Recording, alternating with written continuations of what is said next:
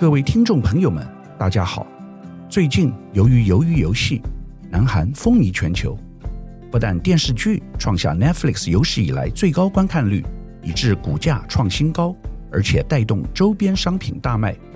在剧中的面具、参赛者的衣服都变成欧美各大电商畅销商品，被抢购一空，成为今年圣诞节最热门的礼物。我们能说什么呢？只能说韩国人实在是太厉害了。中国大陆靠军事武力和经济实力跑到世界前面，老美靠科技与金融实力称霸全世界，但唯有我们的邻居，也就是强劲的竞争对手南韩，是以软实力征服全球。而且这已不是短期现象，而是一而再、再而三的创下纪录。从南韩男子天团 BTS 得到美国 Billboard 排行榜冠军，电影《寄生上流》。勇夺奥斯卡金像奖，到最近鱿鱼游戏创造出比美当年宝可梦，带动全球玩家的疯狂热潮。也因为如此，最近我特别注意和南韩有关的新闻。上周媒体报道，越来越多南韩企业都正以元宇宙 （Metaverse） 技术提供新服务、宣传产品及培训员工，开启所谓网络的未来。元宇宙正成为全世界最重要的科技趋势，甚至比加密货币和区块链还更重要。但台湾大众对这个领域还没有什么认识。所谓的元宇宙就是虚拟的网络世界，而且可以和实体世界互相连接。现在，脸书、Line 和微软都是各自独立的平台，彼此之间的用户无法互联互通。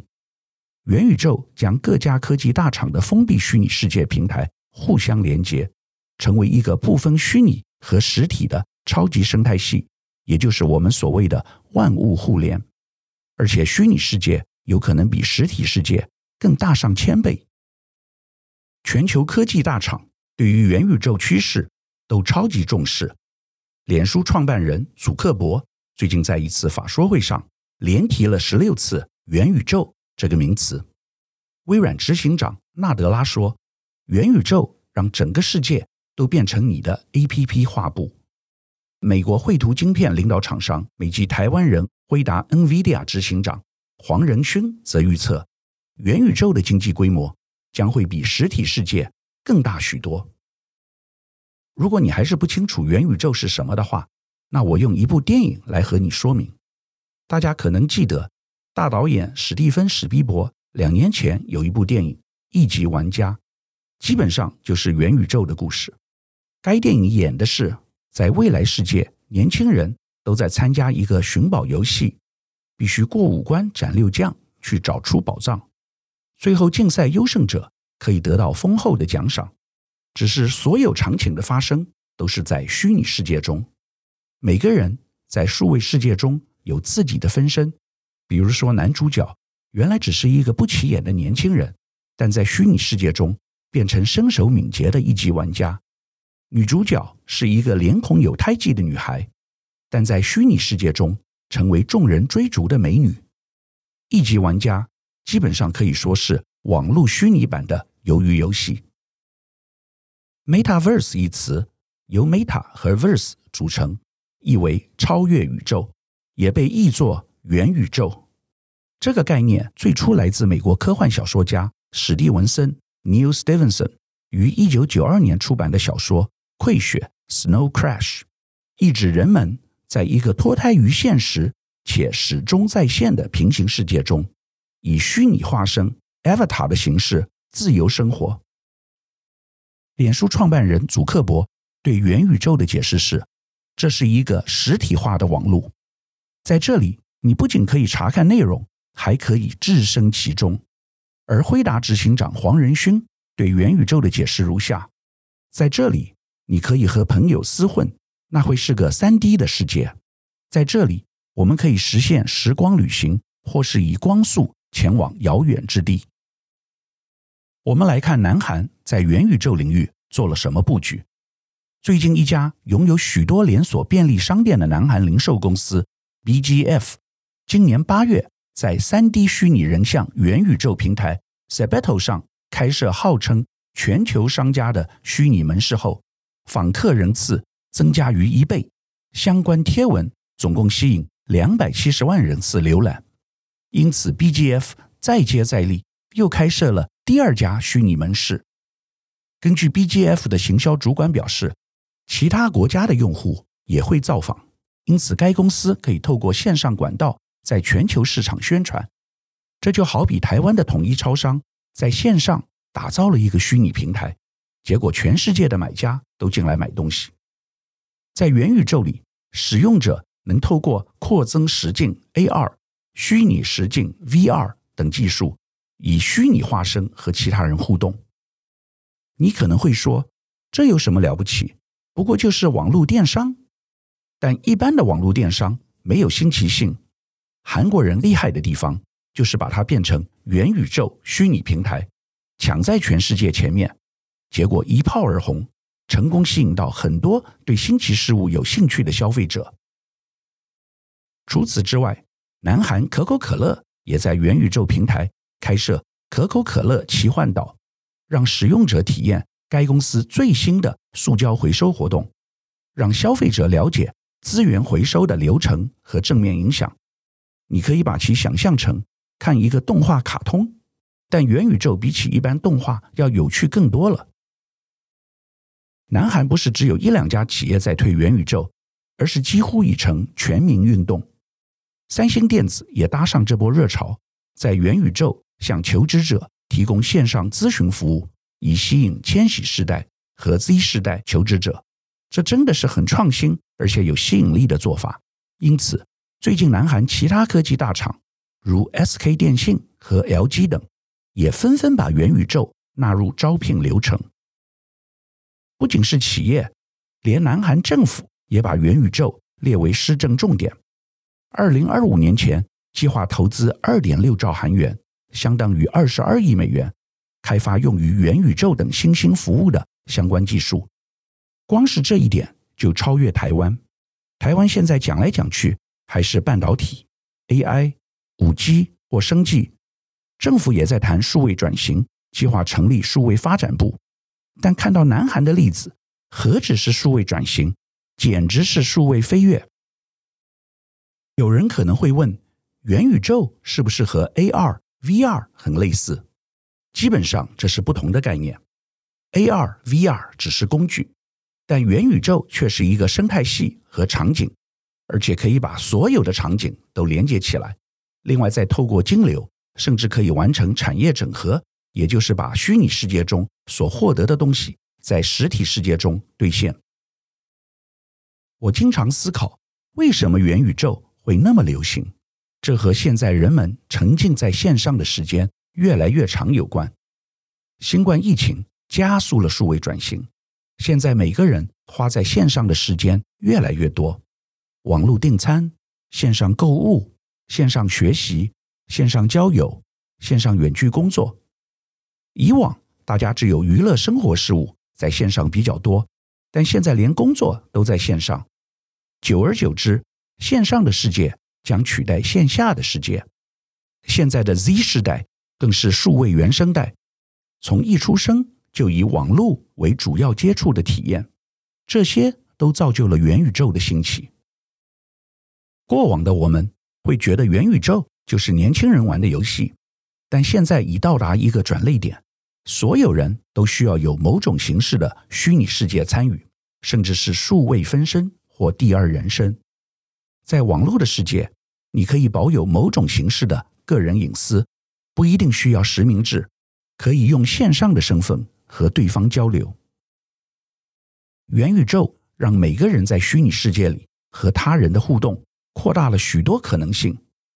当然，现在的网络世界，你已经可以用假名，然后将自己的照片加工美化做修饰，甚至用完全假的图片来和对方交往。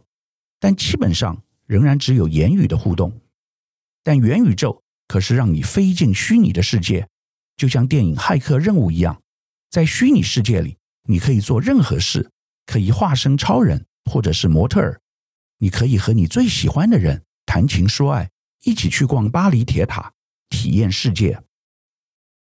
南韩在文化产业的创新，并非只限于元宇宙和影视而已。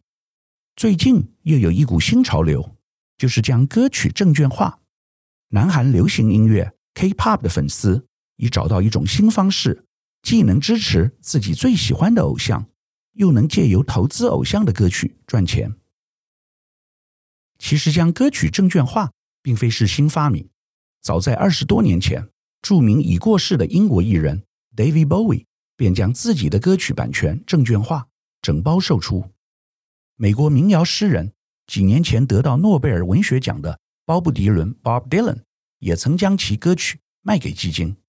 最近，台湾的富邦集团成立音乐基金，专门投资歌曲。但南韩的歌曲证券化更进一层，从 B to B 进化成 B to C。以往的做法是投资某家金融机构发行的音乐基金，其中包含音乐家的某些歌曲。